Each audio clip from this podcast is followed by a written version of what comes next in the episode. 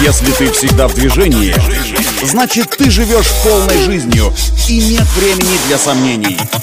Лови свет! Свежие новости из мира моторов и автодорог. Программа «Ксенон». Только вперед!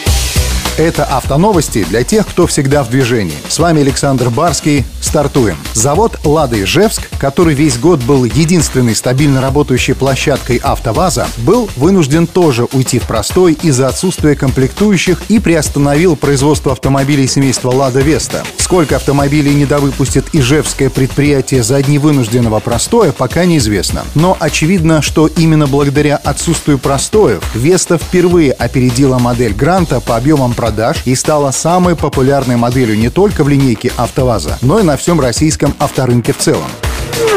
Отсюда следует, что из-за остановки линий и производственных ограничений дилеры «Лада» не смогут заказать на январь месяц будущего года поставку четырех автомобилей семейства «Лада» — «Гранта» версии с автоматической трансмиссией и седан Drive Active, кросс-седана «Лада Веста Кросс», кросс-универсала «Лада Веста СВ Кросс» и пятидверного внедорожника «Лада Нива Легенд». С этим придется смириться. Это все автоновости. Удачи на дорогах и берегите себя.